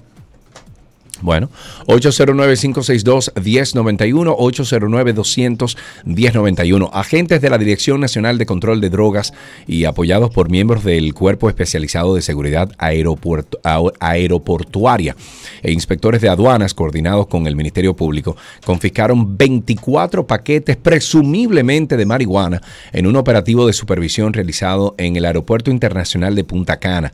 Estos oficiales antinarcóticos y efectivos militares asistidos por unidades caninas, inspeccionaron decenas de equipajes en las áreas de llegada del terminal cuando detectaron sustancias extrañas en el interior de una maleta. De inmediato y por instrucciones del fiscal actuante, eh, dice que se procedió a abrir el equipaje encontrado en su interior o encontrando en su interior un plástico transparente, prendas de vestir y eh, más abajo los 24 paquetes de este vegetal. En el operativo fue arrestado un estadounidense de 38 años, quien llegó a esta terminal de Punta Cana en un vuelo comercial procedente de Charlotte, Estados Unidos. 809-562-1091, 809-200-1091. Guille está en la línea. Buenas tardes, Guille, cuéntanos. Eso, Sergio, ¿cómo estás? Todo bajo control, amigo. ¿De dónde llamas? Cuéntame. Aquí en Santo Domingo. Ok, cuéntame entonces, ¿qué tienes para mí? Tú acabas de opinar que llegaste a Santo Domingo y que la ciudad la encontraste como suave. Bueno, eh, llegando aquí a la emisora, yo estaba en una reunión, venía de la Lincoln y como que me encontré, usualmente hay muchos tapones ahora, no me lo encontré tan complicado. ¿Estoy e- equivocado? En ese momento sí, pero después se complicó un poquito, pues yo tengo una hora y pico haciendo varias vueltas. Sí. Realmente eh, hay mucho tránsito, pero hay algo como que me extraña. ¿Qué será? No hay tanto estrés. No hay tanta, no tanto qué. estrés. Tú sabes que la gente. Sí, tú sabes que eso tiene que ver mucho, mi querido eh, Guille, gracias por tu llamada. Eso tiene que ver mucho con el clima. Estoy notando desde anoche que hay un clima agradable, un clima, un clima eh, debe de andar en los 24, 25, 23 grados eh, centígrados. Y está agradable, una brisita agradable, o sea, está como chévere. Y creo que eso contribuye bastante a un... a- a que la gente no se estrese tanto en la calle. Ahí tenemos a Fidel en la línea. Buenas tardes, Fidel. Adelante. ¿Me escucha, Fidel? Tenemos que ser- Sí, escucho. Sergio. Espérate, que se volvió un lío al aire. Un momentico. Fidel primero. Adelante, Fidel. Sí, me oye ahora. Sí, sí, adelante. Primeramente, esperemos que este 2024 sea brillante. Eh, Amén. proyecto, te estoy siguiendo la parte de solar, excelente. Gracias, hermano. Ahora, sobre desobediencia civil, señores, yo creo que estamos muy grandecitos para ir a, quemar goma eh, en la calle. Yo creo que todo estaba, debe estar escrito en blanco y negro. Lo que hay que es hacer un addendum y modificarlo realmente, porque, señores, no por nada, pero está fuerte que le peguen un tiro no buscándolo. Sí, es correcto, Fidel. Eh, yo lo que entiendo es que nunca debió llegar a donde estamos hoy. ¿Por qué? Porque uno le paga de, de- de- de los, eh, o sea, nosotros los contribuyentes, uno paga unos impuestos para contratar, para, eh, el- eh, para elegir personas que se, que se preocupen por su trabajo. ¿Cuál es su trabajo? Legislar. ¿Cuál es su trabajo? Fiscalizar. Y en este caso de esta ley 124, como que nadie hizo su trabajo. Nadie hizo su trabajo. Entonces, estamos donde estamos, una ley promulgada, con tantos, eh, vamos a decir que, que mejoras para, para, eh, eh, eh, para un proceso mejor, para una presentación mejor de esta ley. Y entonces mira dónde estamos. Encuentro como que no, como que no son la- las personas eh, idóneas de- que deben estar ahí en el Congreso. Entonces, Wandy está en la línea. Buenas tardes, Wandy. Buenas, Sergio. Dale. No, eh, el tránsito no está como tú lo viste. Ok, ahorita. cuéntame por dónde andas y qué tan complicado está. Yo acabo de cruzar la 27 y tú sabes, lamentable el caso, lo maleducado que somos aquí, que si está en rojo trancamos como quieran, que no Sí. podamos cruzar. Sí. Pero hay algo, Sergio, Ujú. Sergio, los motoristas, tú sabes que se van en rojo y yo creo que a diario se llevan no sé cuánto. Ah. ¿Cuándo es que va a aparecer una autoridad que por favor haga algo con ellos? Ajá. Que se vayan en rojo. Más tarde, dicen por ahí. A los motoristas no hay nadie que le ponga la mano, mi amigo. Seguimos tomando llamadas en tránsito y circo y tenemos ahí de inmediato a Ángel. Ángel, buenas tardes. ¿Cómo- Ay, se cayó Ángel. Vamos a ver si podemos cambiar y nos vamos entonces con Cristal. Buenas tardes, Cristal. Hola Sergio, buenas tardes. Buenas tardes, Cristal. Cuéntanos. Oye, te quiero contar, este, yo soy mexicana, pero Sí. tengo muchos años ya viviendo aquí en el país. Ok. Y fíjate que ahora en las vacaciones fui a, a México. Yo soy de la Ciudad de México. México ¿Y es lindo, hermoso. Yo he ido al DF y fui a Cancún, creo que, que fue que fui. Sí, México lindo y querido. Así es. Bueno, seguimos. Bueno, y entonces, ¿sabes qué es lo que vi ahora? Sí. Que en la, en la calle, por ejemplo, donde está el paso de cebra para los peatones, justo después de ese paso, o sea, bueno, si tú vas en el auto justo antes, hicieron un paso del mismo ancho, exclusivo para motocicletas y para bicicletas. No sabes, se me hizo extraordinario. Pero Yo espérate, eh, recuérdame, recuérdame cómo, o sea, recuérdame eh, eh, la situación porque no, no me estoy O sea, ubicando. Dime. Si tú vas en el en tu auto y vas eh, está el semáforo. Sí. Entonces, aquí tienes el paso de, de cebra para que pasen los peatones caminando, sí, ¿no? sí, sí, claro. hicieron el mismo ancho de ese mismo paso de cebra, pero justo antes de ese paso, para que lleguen las motocicletas y las bicicletas y se puedan parar ahí y esperar el semáforo. Pero delante, tú Entonces, dices.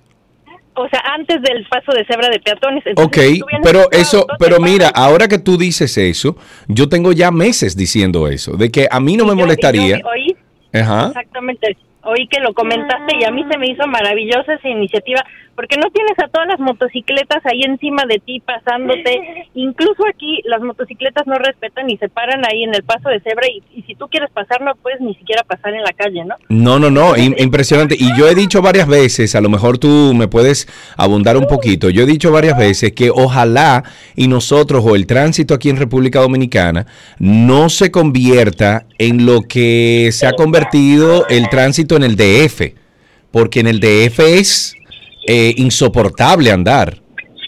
Sabes que sí es sí es pesado, pero por ejemplo, porque son distancias muy largas. Es muy grande la ciudad, pero aquí en pocos en pocos kilómetros haces la mismo el mismo tiempo que allá en muchos kilómetros, ¿sabes? Sí, sí, Entonces, yo aquí sentí ahora que regresé que el tráfico está terrible. sí. El, Y mira, allá la gente respeta muchísimo la ley. O sea, hay leyes y la gente respeta. Yo iba caminando con mis hijas, Sí. inmediatamente se paraban los autos si quería Ujú. yo cruzar la calle para dejarme pasar.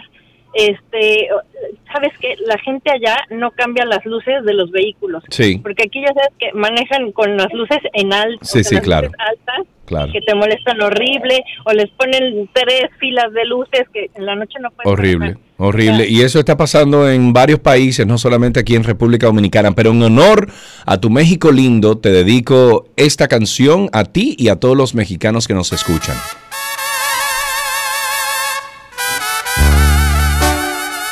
¡Échale mi compa Jerry! Ey, es una buena canción. ¿Y dónde andas, peleonera, que no te escucho? Oye, qué lindo, oye, qué lindo. Chiquitita. ¿Qué onda perdida? Ey. Soy tu ex, el último de tus amores. A mí me gusta cuando, cuando suben la voz más adelante. dice, Oye, oye. El WhatsApp y eso para mí es nuevo.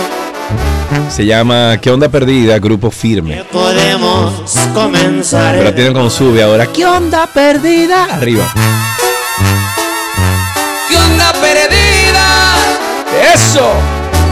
Volvió el. Hey, muchacho, ¿para dónde va con eso? Muy bien. Tenemos a Oscar primero y luego Rafa. Oscar, buenas tardes. Ah, se cayó Oscar. Seguimos entonces con Rafa, a ver si está ahí. También se cayó. Vamos a ver. Rafa, sí o sí. No, sí, sí. No, se cayó. Ok. Llamen 809-562-1091. La Asociación de Concesionarios de Fabricantes de Vehículos, ACOFAFE, ACO, ACOFAVE, calificó como prioridad dar inicio a los eh, retos de inspección técnico vehicular estableciéndose en las posibles estaciones en todos los puertos a través de los cuales se importen vehículos, así como en los diferentes puntos del país, facilitando la inspección del parque vehicular actual y su periódica renovación. Esto según ACOFABE contribuiría en lograr contar que en el país, eh, bueno, cuente con un parque vehicular saneado. Acofabe reiteró la necesidad de retirar o realizar el estudio técnico del origen y destino de la movilidad en el Gran Santo Domingo como vía de solución a los actuales desafíos que enfrenta el tránsito. Me parece muy bien porque aquí están llegando muy, muchos vehículos y he escuchado el cuento muchas veces, muchos vehículos que eh, tiene su Carfax, esa eh, ese documento que valida que ese vehículo ha tenido esto, lo otro, su mantenimiento y todo, vienen con el Carfax limpiecito. Y cuando usted desarma, por ejemplo, el, qué sé yo, ahí el, el, el- eh, ¿cómo se llama eso? El, tablero. Cuando usted desarma el tablero, usted se encuentra con lodo, usted se encuentra con moho, usted se encuentra con muchísimas cosas porque son carros de salvamento que nunca le, le, pusieron esta información en el Carfax y lo están importando aquí al país. He escuchado ya de ocho personas, incluyéndome a mí, que le han eh, vendido un vehículo de salvamento. Ahí tenemos a Tales y Eduardo. Vamos con Tales primero. Tales, buenas tardes, adelante. Muy buena, Sergio, ¿cómo tú estás? Todo muy bien, amigo. ¿Y tú? Me apiado de ti que Karina no está. Bueno, está bien. Ella todos los días me escribe en la mañana y me dice, te veo al mediodía y nunca aparece. Ya tú sabes cómo es la cosa. mío. No, no, Dile no. que nos hace falta. Es que, es que la gente cuando tú... Es que esto es impresionante. Le diste cabela, Sergio. No, tranquilo, tranquilo. Que la, la semana que viene le vamos a dar durísimo. Sí, Cuéntame, cuenta Tales. conmigo. Gracias. Sergio, Dímelo. nosotros estamos experimentando, lamentablemente, en nuestro país. Después de los aspectos de la liberación femenina, eh, tú has visto que, y no estoy en contra de la mujer, que se Eh, entienda. porque o- ok, porque cara. aquí plegamos la cara todito y dijimos, oh, ¿para dónde No, va con esto? No, no, no, no. El asunto es que, si tú te fijas, la mujer pide que se respeten sus derechos. Correcto. Pero la igualdad de derechos está en que si hay que hacer fila, los dos tenemos que hacer fila. Sí. Porque tú pediste Pero, pero en un gesto de, yo no, yo diría de caballero, usted deja que la dama pase adelante. Yo lo hago a cada rato eso. Entonces, lo otro es que si ya la mujer ha llegado a un punto que cruza el semáforo en rojo. eh, me- oye, es increíble que ya no hay respeto para nada en la vida y lamentablemente la mujer está siguiendo esos pasos.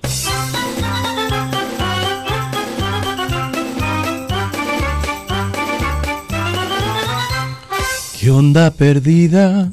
Ya, ahora me voy yo con ese tema. Eh, tenemos en la línea a Eduardo. Eduardo, amigo, cuéntanos. Hola Sergio, para abundar un poco del comentario de la chica de México. Sí.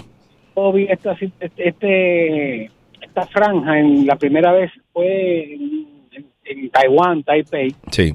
Creo que es excelente porque A mí me encanta, o sea, eh, eh, de la forma en que funcionaría es que todos los vehículos eh, de cuatro ruedas llegan hasta un punto, se hace una franja alante en los semáforos, en, en las intersecciones de los semáforos, donde eso solamente es para los motores. Los motores se ponen ahí y arrancan gabela cuando ya te dan en verde. Correcto. Bueno, parece que Eduardo trancó. Ahí tenemos a Rafa en la línea. Buenas tardes, Rafa. Buenas tardes. Adelante, mi querido. Usted me dice que usted salió y notó la ciudad un poquito tranquila. Sí, pero parece que la percepción mía fue errónea. No, la, la, la percepción suya está bien. Sí. Sí, claro, lo que pasa es que ganó el Licey y mientras el Licey gana, mientras el Licey esté ganando, la eh, por lo menos Santo Domingo, la ciudad está tranquila.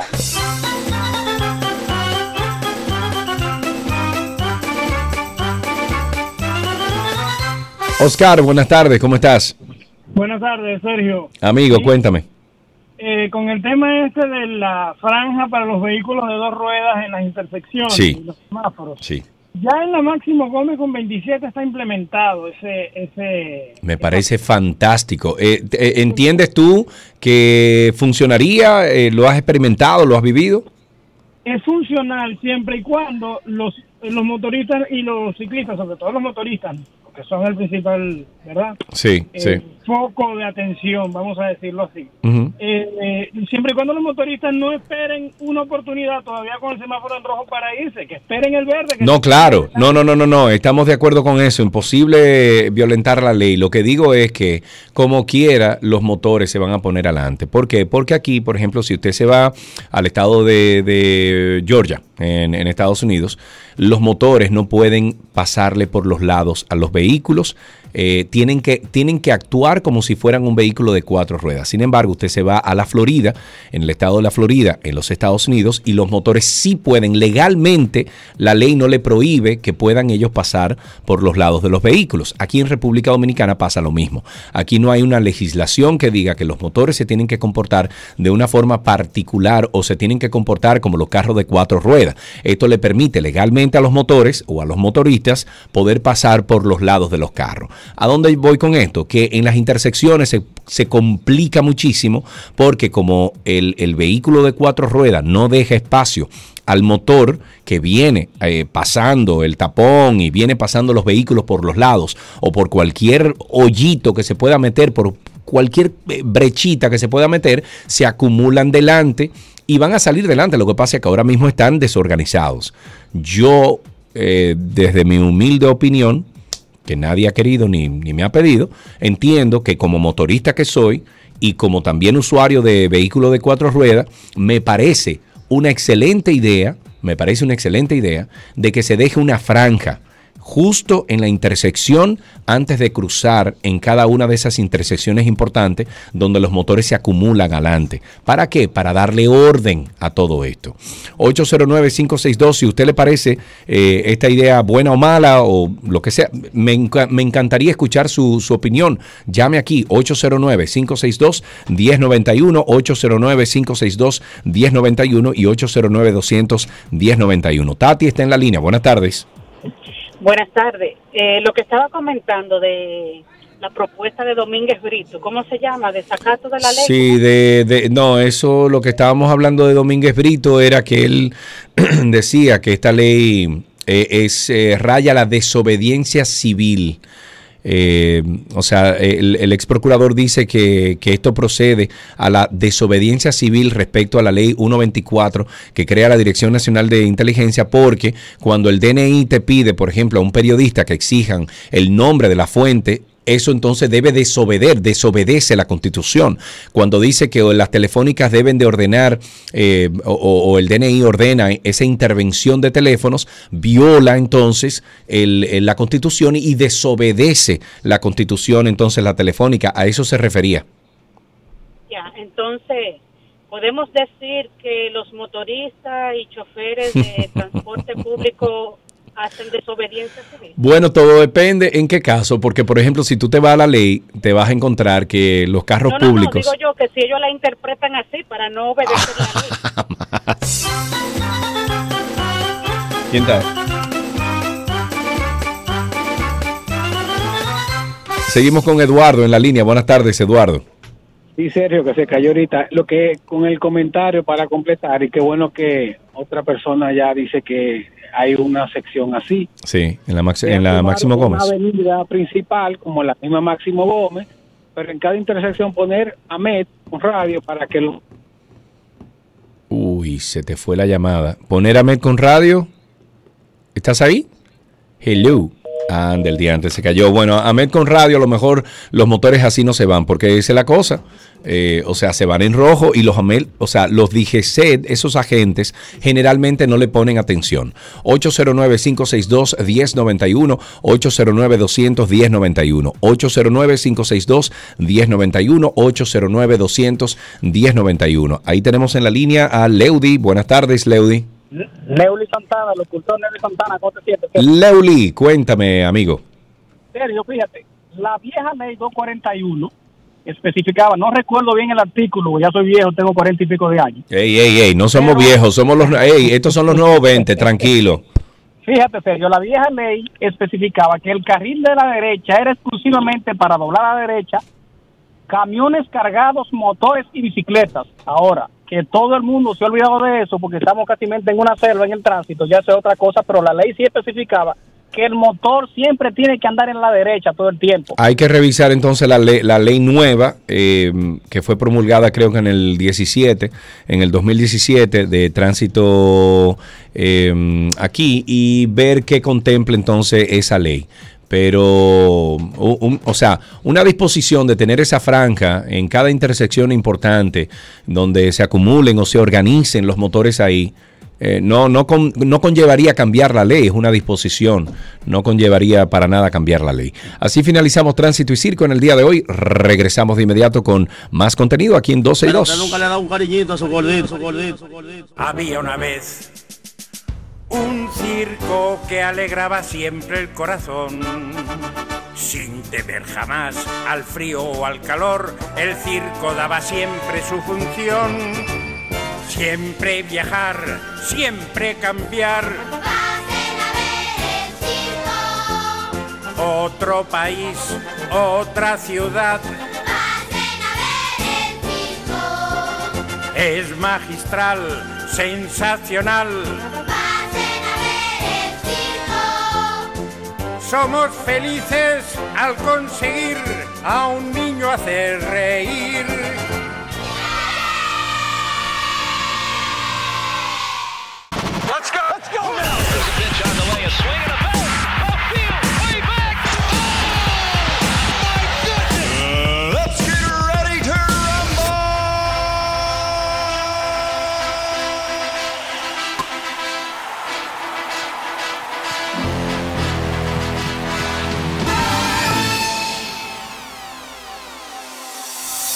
Algunas noticias del mundo deportivo. Ahora sí, arrancamos con béisbol. Los Tigres del Licey se colocaron a ley de una victoria para revalidar su título de campeón tras lograr la noche del jueves su tercera victoria, en esta ocasión 8 por 5 sobre las Estrellas Orientales en el quinto partido de la serie final del torneo de béisbol invernal dominicano.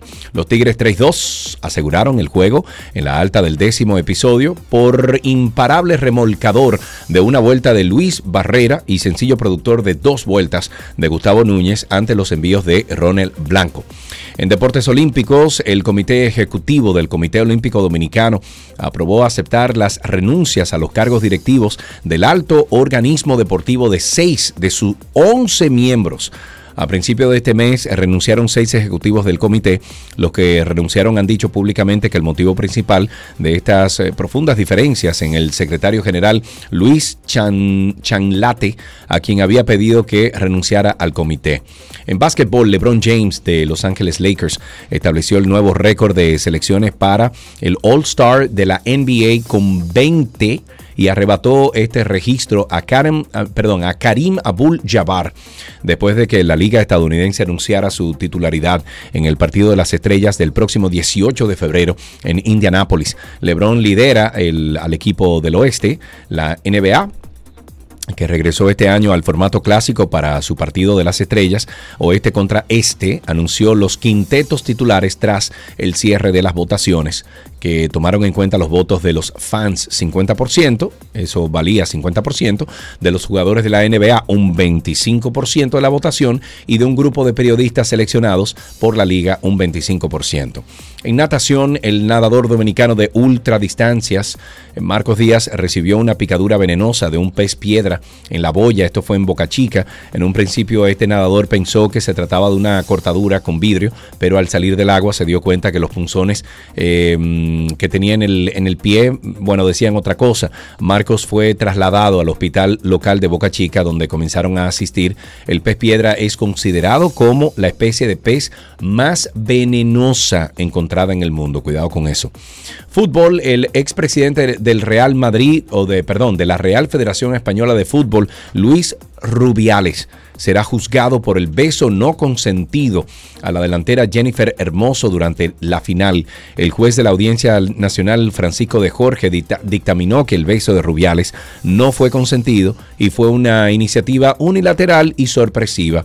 La fiscal acusó a Rubiales por un delito de agresión sexual y otro de, de coacciones por tratar de convencer a Hermoso, o sea, a la chica, para que le apoyara tras el repudio generalizado en su contra. Y finalmente en Fórmula 1, que yo sueño con que algún día eh, tengamos aquí en República Dominicana un Grand Prix Fórmula 1. La cantidad de dinero que eso aporta a la economía es impresionante.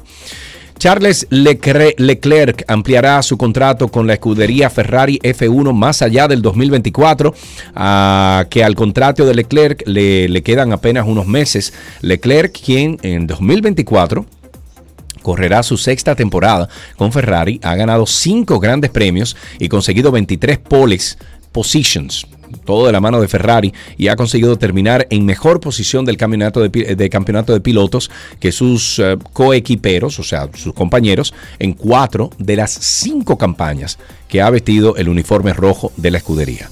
Arriba F1, me encanta la F1. Hasta aquí estas noticias del mundo deportivo en 12 y 2.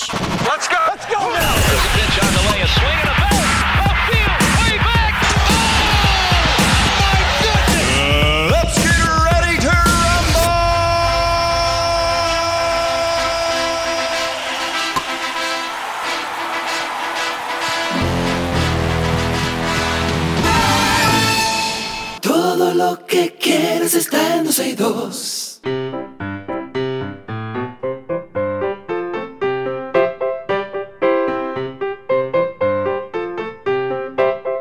Suena la cancioncita siempre que le dice a esos príncipes y esas princesas que nos llamen aquí a 12 y 2 y ya tenemos en la línea a Jorge. Hola Jorge, ¿cómo estás? Bien, Qué bueno Jorge. Jorge, ¿qué edad tú tienes? ¿Cuántos años? nueve. Nueve años, muy bien. ¿Y fuiste al colegio esta mañana, Jorge? ¿Fuiste al colegio esta mañana? Claro. Claro, por Dios. Ok, ¿y qué hiciste en el colegio esta mañana? Cuéntame. Hicimos el examen. ¿Qué más? ¿Examen de qué? De matemáticas. De matemáticas. Muy bien. Jorge, ¿te gusta ir al colegio? No. No, muy bien, muy buena, sincer- sincera tu, tu respuesta. Eh, pero ni modo, ¿verdad? Hay que hacer el mejor trabajo posible de ir al colegio, ¿verdad? Claro. Ok. ¿Practicas algún deporte? Fútbol. Ah, ¿te gusta el fútbol? ¿Y qué posición tú juegas en fútbol? ¿Tú sabes? ¿Qué, qué posición? Ajá. Dile, pregúntale a tu mamá. ahí. De, pa- de pateando la pelota. Muy Eh, bien. la posición de pateando la pelota, excelente posición. Jorge, muchísimas gracias por tu conversación. Tenemos unos regalitos que vamos a obsequiarte de parte de nuestros patrocinadores. Muchísimas gracias. Hasta aquí, niños, en 12 y 2.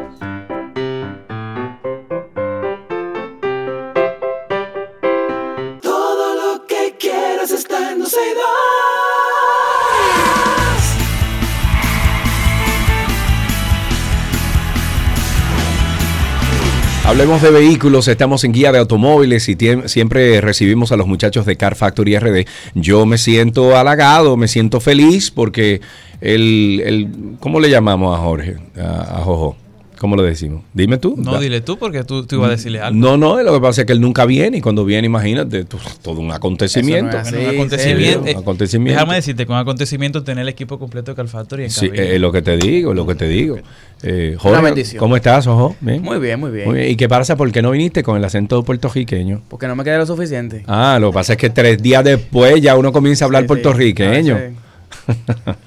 Tenemos en cabina a Gerardo y Jorge Arturo Fernández de la plataforma digital automotriz Car Factory RD, arroba Car Factory RD en todas las redes sociales. En el día de hoy vamos a hablar con los hermanos Fernández, el dúo dinámico de los carros en República Dominicana, la referencia de prueba de manejo. Díganlo duro. Sobre la mesa y golpe. Si no da el golpe, no, no es el bulto. No, no, no, no, no. es bulto, no es bulto. No, pero de aquí a 20 años ustedes se convierten en... En, en, En como- menos. sí, en menos. Vámonos de aquí. A mí, ¿tú sabes qué es lo que pasa? No, no, no. ¿Tú ¿cómo sabes, que tú 20 sabes qué es lo que pasa? 20 Que la humildad que tú tienes, Gerardo, le falta a tu hermano. ¿Cómo?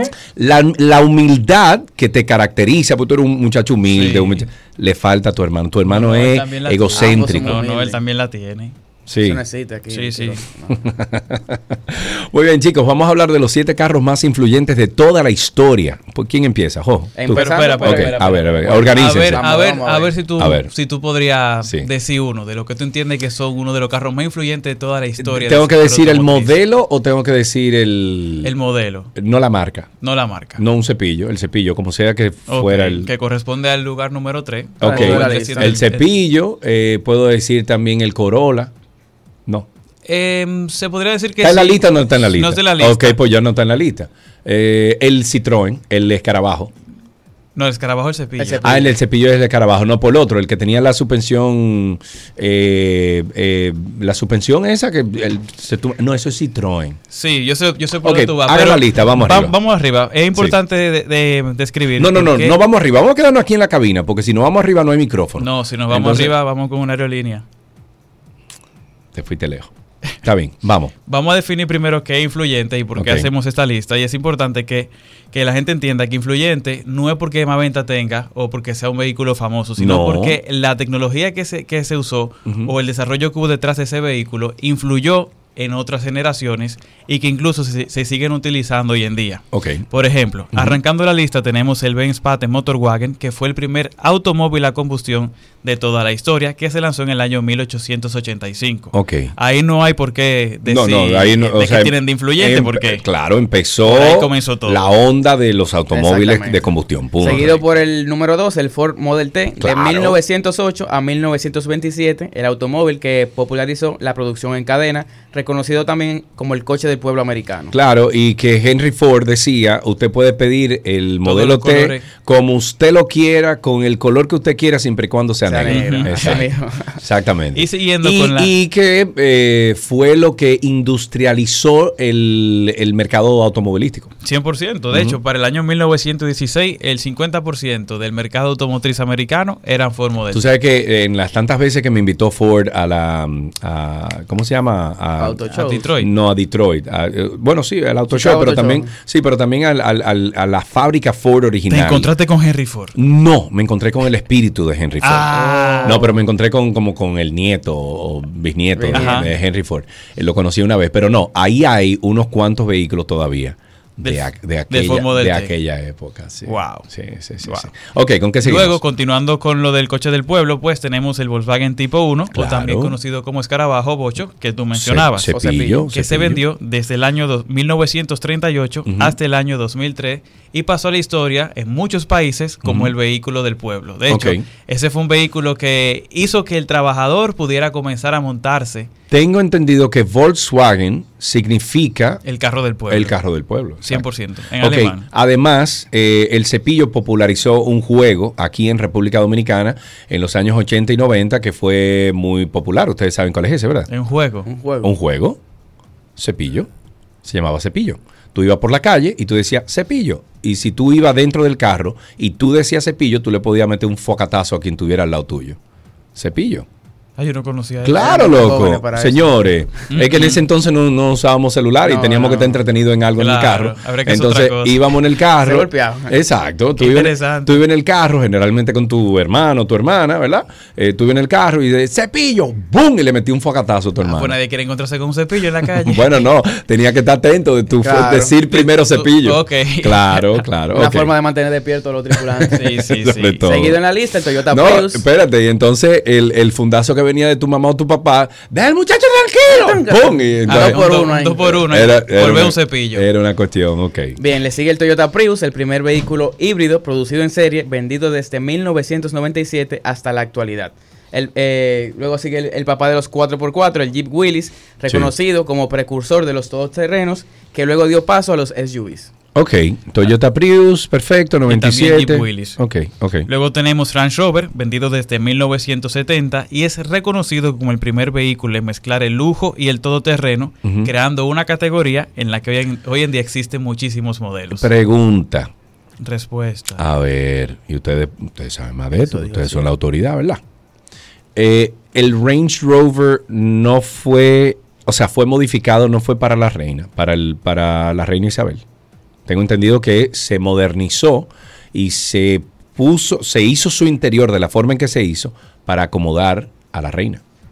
No, Range. Rover es, la marca, es una marca británica, exacto. Y la reina era fanática, la reina Isabel era fanática de la marca, incluso tenía, llegó a tener Sí. como 100 colecciones de Pero ellos. tengo entendido que se modificó el interior, que ahí fue que empezó esto, no sé si en el año 70 o anterior, pero se modificó el interior de la Range Rover para acomodar a la reina. Entonces ahí fue que vino el lujo, que se comenzó a poner el lujo que dentro. luego pasó Exacto, averigüen, porque creo que a eso le falta esa parte. Lo vi en, un documental donde decía que eh, fue por la, por, por la reina, básicamente que se, se, se puso el lujo dentro de- del Range Rover Bueno, y se acomodó otro a ella. aporte más, además de lo muchísimo que hizo la reina Sí. al sector automotriz. Y por último, tenemos otro vehículo británico del que, que es el Mini. Salió en el año 1959 Sí. y se dejó de vender en el año 2000. Hablando del Mini original que conocemos. El, sí, sí, el chiquititito. El chiquitico, exacto. Pero que poca gente sabe que este vehículo fue pionero en una configuración muy utilizada hoy en día, que es la posición de un motor transversal y tracción delantera. Eso hace o que sea, el, el motor, el en vez de estar horizontal, Exacto. con tracción delantera, eso hace que tú puedas optimizar muchísimo el espacio de la Sí, cabina claro. y por eso lograban tener un vehículo tan compacto, pero que a la vez podía llevar a cuatro o cinco pasajeros. En su experiencia y lo que han leído, un motor transversal eh, en comparación con el motor que es Longitudinal. eh, el longitud, exacto, que generalmente BMW eh, tiene unos cuantos modelos que son así. Yo tuve un Z4 que tenía el, el motor así eh, longitudinal y, y el balance siempre me pareció muy bueno. ¿Ustedes han escuchado que conviene el transversal o el, el longitudinal? Bueno, precisamente eso de Mini, eh, eso lo hicieron para optimizar costos. Entonces, cuando Sí, tuvo un vehículo... Pero costo es una cosa y el manejo del vehículo es otra. Sí, y por eso mismo va, viene muy de la mano el hecho de cuando tú quieres, por eso hoy en día viene muy de la mano que cuando tú quieres optimizar costos, pues tú pones el vehículo con el motor en horizontal. Ok. Y eso fue lo que hizo Mini. O perpendicular a la carrocería.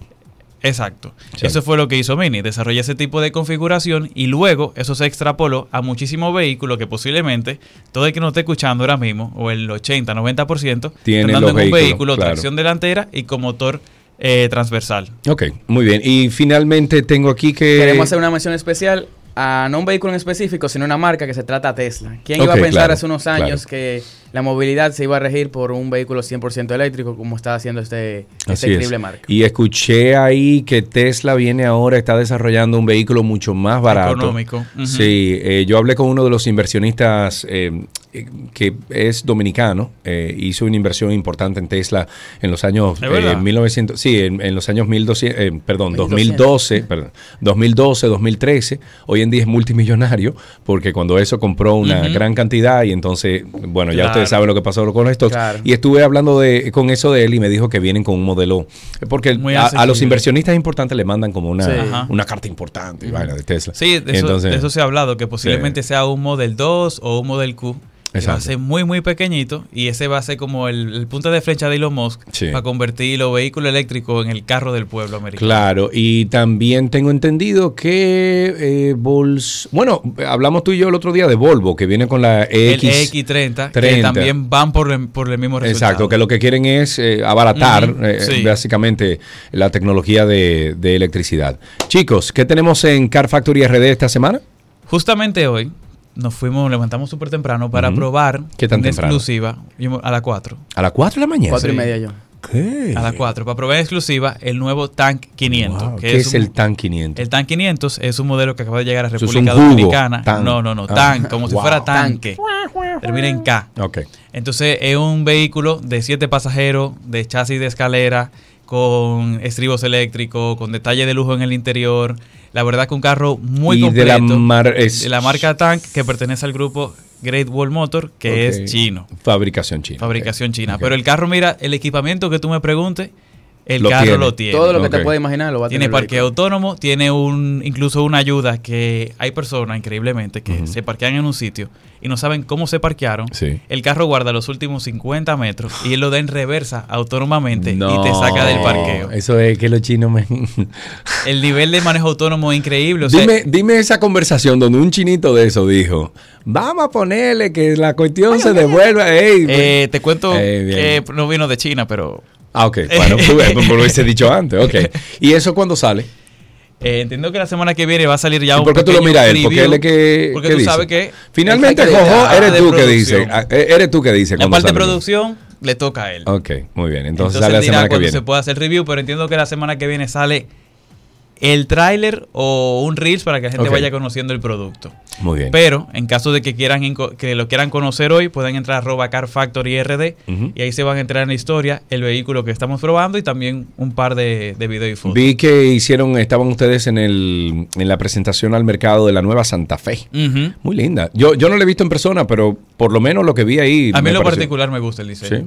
Está muy chévere. Hay muy un chévere. tema controversial un poco con el diseño en la parte post- por- trasera, perdón, Sí, sí. que se ve como muy cuadrada. Y a, él- a mí, Bueno, pero que el- no me gustó, pero ya no te depende gustó. de cada bien. Ok, de pero a, a mí me pareció que el modelo es cuadrado.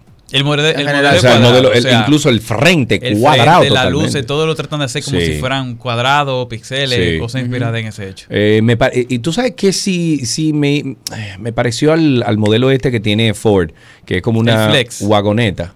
El flex. El Flex, eh, es muy lindo. cuadrado, Exacto, ajá. que cuadradísimo, me pareció mucho. Pero eh, Santa Fe, bueno, ya se ha establecido como una de las eh, de los modelos y, y la marca Hyundai, un, Ujú. un modelo que. No, y también puedes- lo importante fue el precio. O sea, cuando hicieron el lanzamiento el día ¿Cuánto? de agosto de 2023, Ujú. que yo lo vi, dije, mierda, ese carro posiblemente aquí en 55, 60, ¿Cuánto? 49,900. Bueno, Que 50, Gerardo. 55, no es lo mismo que 50. Bueno, pero 50. Pero está muy buen precio, o sea, para el equipamiento que el Yo- carro. señores, que- yo recuerdo cuando la Santa Fe empezó como en 35. Ah, no, cuando comenzó era otra historia. ya. Hace, hace unos cuantos años. Chicos, muchísimas gracias por estar con nosotros. Recuerden ustedes que tanto Gerardo como Jorge Arturo Fernández están en la plataforma Car Factory RD, arroba Car Factory RD. Vamos a llegar esa, esa cuenta a los 100 mil. Estamos cerca, vamos arriba. Estamos cerca, estamos cerca. Y pueden también entrar en YouTube a Car Factory RD en YouTube para que vean todas las pruebas de manejo de vehículos mayormente que están disponibles aquí en República Dominicana.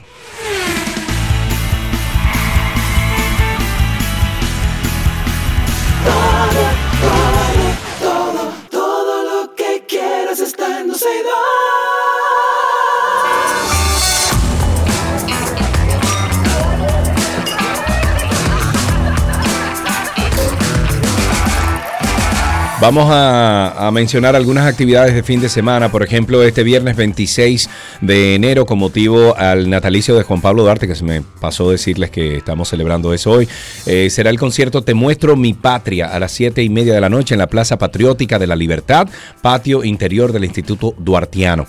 Hasta el 19 de febrero, el Centro Cultural de España tendrá una exposición de orfebrería titulada El esplendor de la platería sevillana. Olé. La obra Tartufo de Molière se presenta en la sala Máximo Avilés Blonda del Palacio de Bellas Artes este viernes 26.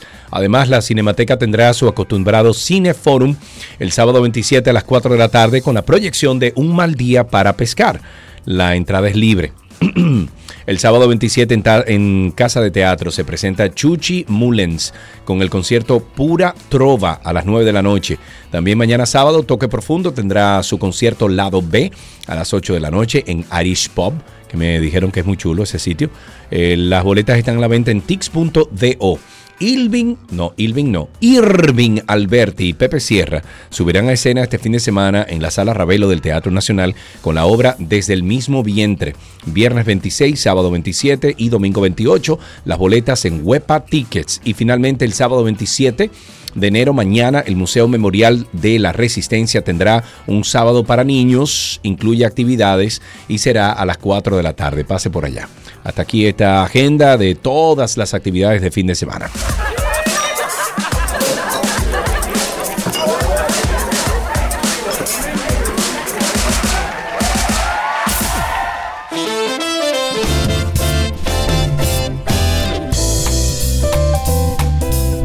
Vamos a decirles adiós. Se quedan con. ¿Cómo te llama? ¿Cómo? La luz de la Ah, ok. Se quedan con la luz de la 91. Ella viene ahora con las tardes de la 91 a poner una excelente. ¿Perdón? A dar amor. A dar amor. A darle el. Hola. El hello. Hello. ¿Cómo es el hola? ¿Cómo es que tú dices? No es hola que tú dices. Hello. no, es, no es cruel, Chaley. Chaley, eso. Pero tú lo dices lindo. Hello. Señores, eh, pórtense bien, anden por la sombrita. Nos escuchamos el martes, el lunes es día de fiesta. Bye bye.